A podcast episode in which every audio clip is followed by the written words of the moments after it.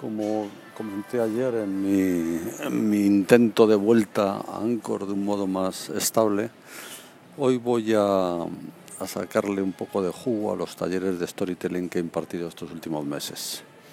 Cuando llego al capítulo, aunque no se llama exactamente así, pero lógicamente siempre sale del miedo escénico al hablar, un clásico, un poco tópico. No me gusta mucho la expresión, pero tiene la ventaja de que nos entendemos todos. Introduzco el storytelling autobiográfico para este capítulo de la siguiente forma. A los 10 años supe lo que era tener miedo a quedar mal. Yo vivía literalmente a la vuelta de la esquina del colegio, desde la terraza de casa de mis padres escuchaba el timbre de comienzo de clase, salía a toda velocidad de mi cuarto y llegaba antes de que el profesor entrara en el aula. Y efectivamente, lo lograba siempre.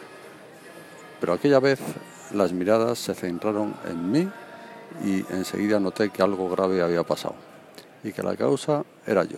Lo descubrí cuando miré a mis pies y descubrí que me había presentado con las pantuflas de andar por casa.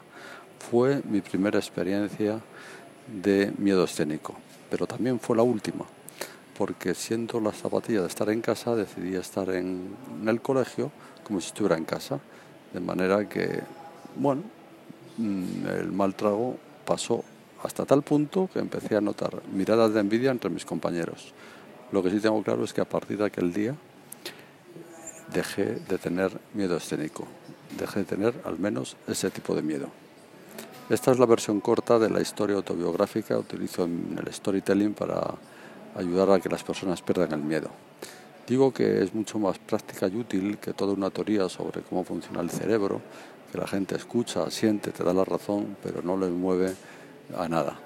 En mi caso, al fin y al cabo, dicen, pues este hombre a los 10 años lo superó con esta historia que realmente pues se ve que le ha pasado eh, aprovecho para decir que sí, sucedió eso.